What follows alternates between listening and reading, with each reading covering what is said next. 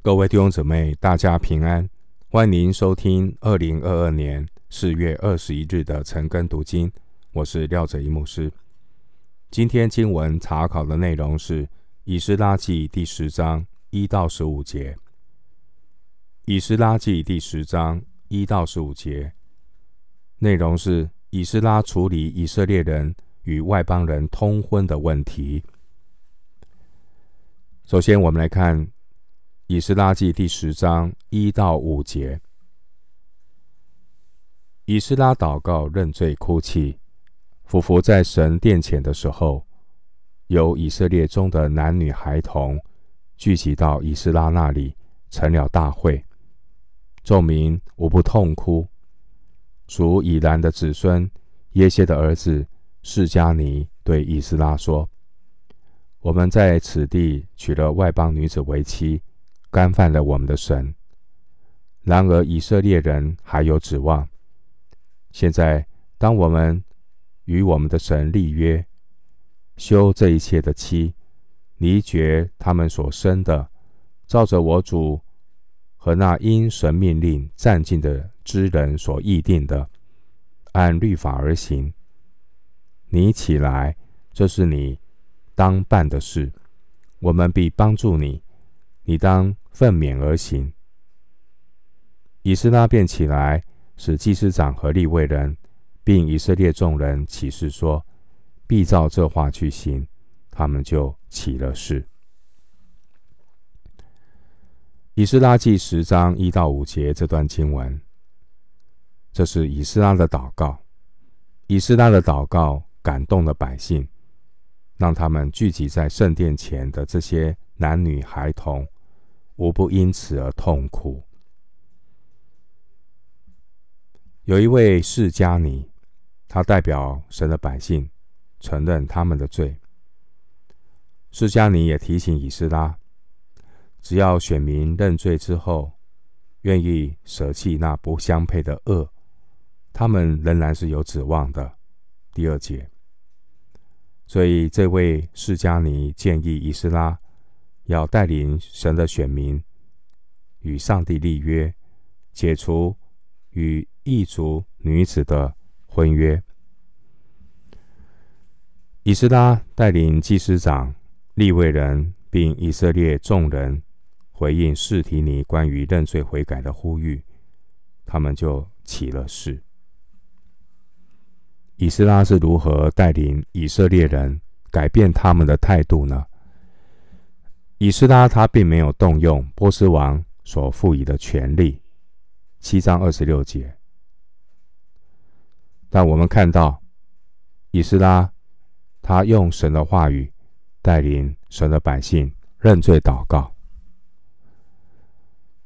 并且以斯拉我们看到他是安安静静的进食，第六节。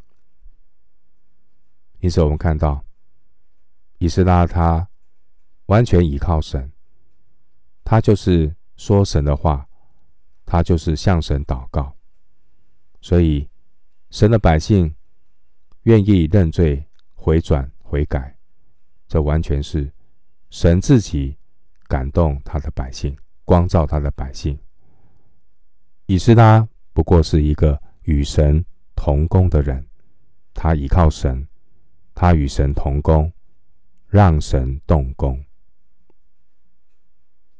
经文第二节，这位释迦尼，这位释迦尼的父亲呢，有可能也娶了外邦女子。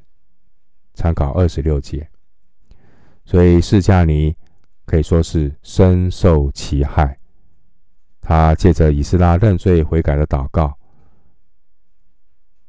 我们看到释迦尼，他被唤醒，唤醒释迦尼对罪的警觉性。经文第二节说：“然而以色列人还有指望。”这是指神的百姓，如果自卑祷告，寻求神转离恶行，因着神的怜悯和恩典的应许，仍然有蒙赦免的指望。参考历代志下七章十四节，经文第二节提到娶外邦女子为妻。这里的“娶”原文的意思是提供住处，与律法中的“娶”二十申命记二十四章第一节啊，并不是同一个字。表明呢，这些选民和外邦人缔结婚姻的做法，根本是违背摩西的律法。今天的世代，罪人将许多不合乎神心意的婚姻合法化，基督徒要慎思明辨，千万不要同流合污，只为了讨人的喜欢，却惹动神的愤怒。经文第三节说：“休这一切的妻，离绝他们所生的。”意思是让所有的妻子和他们的孩子离开。这里提到休妻的休，和律法中表示离婚的休，并不是同一个字，表明他们的休妻。并不算是离婚，而是把这些外邦妻子和他们的子女一同送走。我们可以参考创世纪二十一章十四节，关于律法中的休妻，也可以参考申命记二十四章一节，马拉基书二章十六节。经文第三节提到那因神命令暂近之人。这是指那些敬畏神的命令、谨守遵行神律法的人。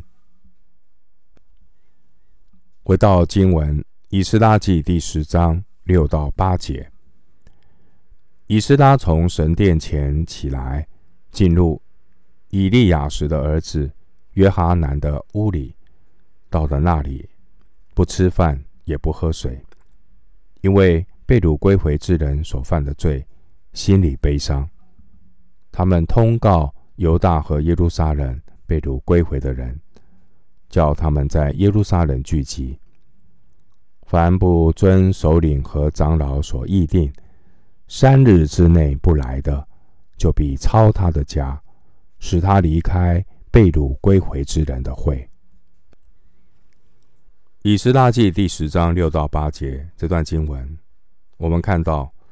所有被掳归回的人，他们都到耶路撒冷聚集，参加集体认罪悔改的严肃会。三天之内没有前来面对这些问题的，这些人将要被抄他的家，并且驱逐离开以色列的会众。所谓的抄家。是使他失去土地的合法拥有权和继承权，为的是要确保外邦人的子女无法继承以色列人的土地，而驱逐离开以色列的会众，这是指不准参加回归以色列人的聚会，不准在圣殿里敬拜。对犹太人而言，这是非常严重的。惩罚。经文第六节，我们看到以斯拉不吃饭也不喝水，这是一个严格的禁食。以斯拉他不吃饭不喝水，禁食祷告。他知道，如果没有神的动工，以色列是很难回转。所以我们看到，文士以斯拉之所以有如此有力、有果效的侍奉，是因为他与神同工，并且他很多次经历了神的手帮助他。参考以斯拉记七章六节、二十八节，以斯拉记八章三十一节，神的手帮助以斯拉。所以，我们不要忽略与神同工、谦卑倚靠主的重要性。当时候回归的百姓人数并不多，居住的范围，北界是伯特利，南界是别是巴，东界是耶利哥，西界是阿挪。所以百姓可以在三天之内，他们可以到耶路撒冷来参加严肃会。经文第八节提到抄他的家。意思就是将家产充公。抄家本来是波斯王赋予以斯拉的权利，七章二十六节。而这个抄家的做法，并不是以斯拉提议的，而是这些首领和长老们提出来要抄家。第八节，在以斯拉记七章二十六节那边。波斯王行政的命令中有包括抄家这个处罚。经文第八节解释了抄家这个处罚属灵上的含义，就是要使他离开被掳归回之人的会，意思是从神的百姓中开除，所以。提醒我们，要先有炼净，然后才能够献上。所谓离开圣明的团体，是一个炼净的过程。目的呢，是要让犯罪者痛定思痛，向神回转。目的是要挽回他迷失的灵魂，所以是暂时的离开，而不是永远的离弃。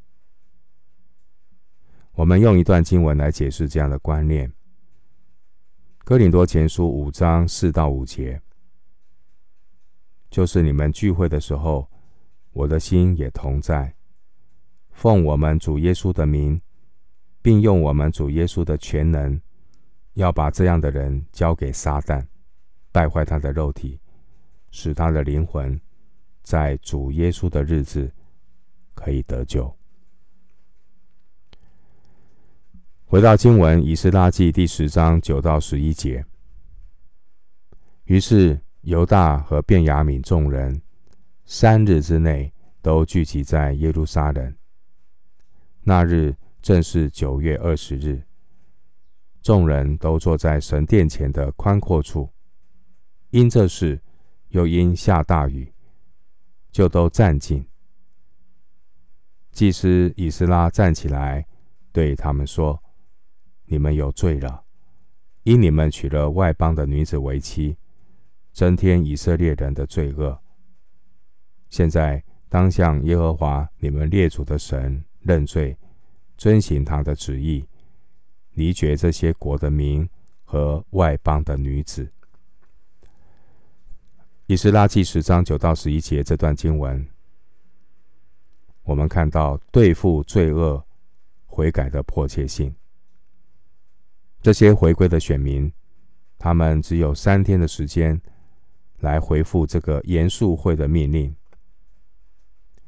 犹大和便雅悯众人，他们匆匆的从周围的城镇来到耶路撒冷。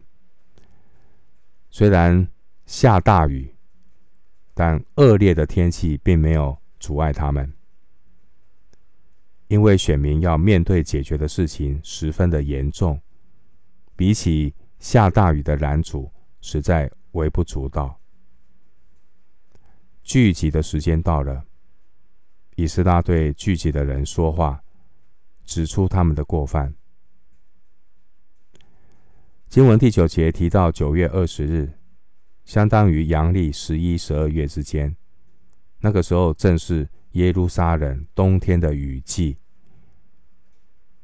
第九节，这些百姓们。他们都站尽，都站尽。一方面是因为雨水湿冷，一方面是因为害怕被罪牵连。在旧约时代，一个人犯罪，所有的百姓整体都蒙羞。在新约时代，我们看到任何一个肢体犯罪，也会损害基督身体的见证。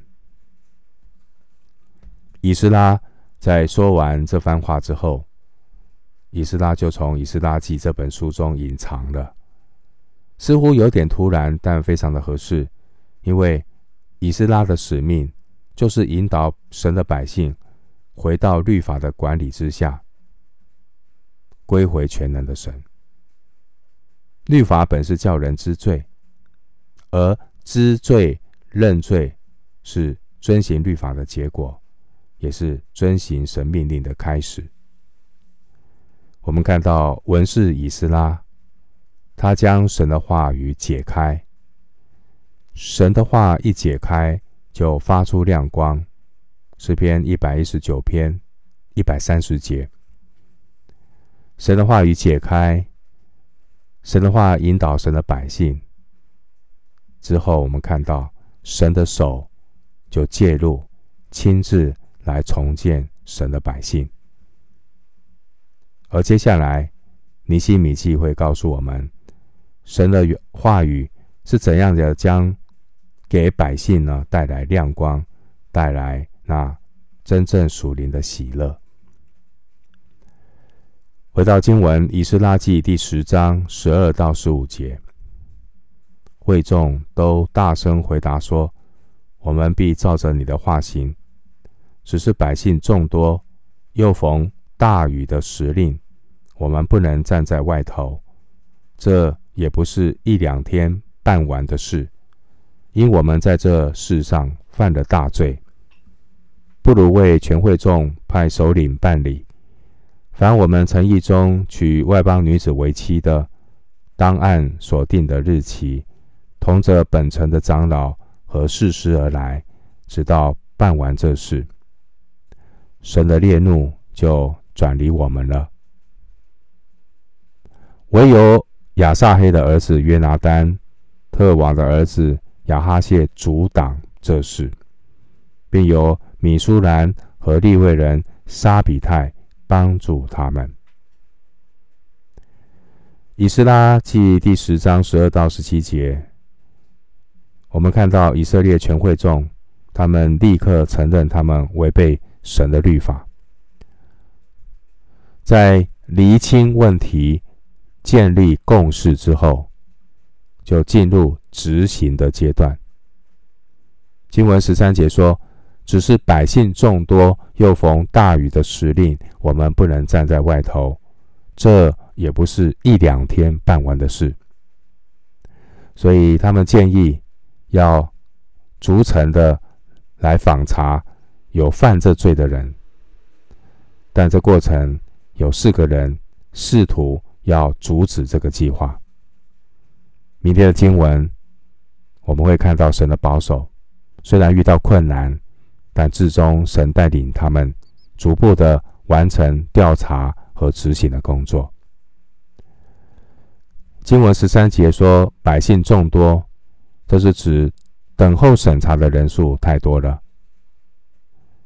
经文十五节提到阻挡，阻挡原文有两种意思，正面的意思是指负责办理后续的工作，但在这边经文的意思是反面的意思，意思是反对这事处理的方式，所以中文翻译叫阻挡。神带领我们走天路，进入神的国，也会经历许多的艰难。服侍主的人也会面对许多的挑战和困难，甚至来自弟兄姊妹的一些不明白的拦阻，所以要很警醒。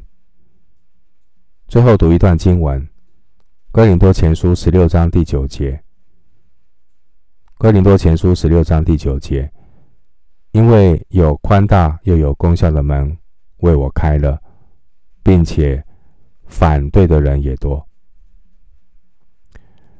弟兄姊妹，在跟随主的道路上，就如同走钢索一样，你要戒慎恐惧的走，把重心交给平衡感。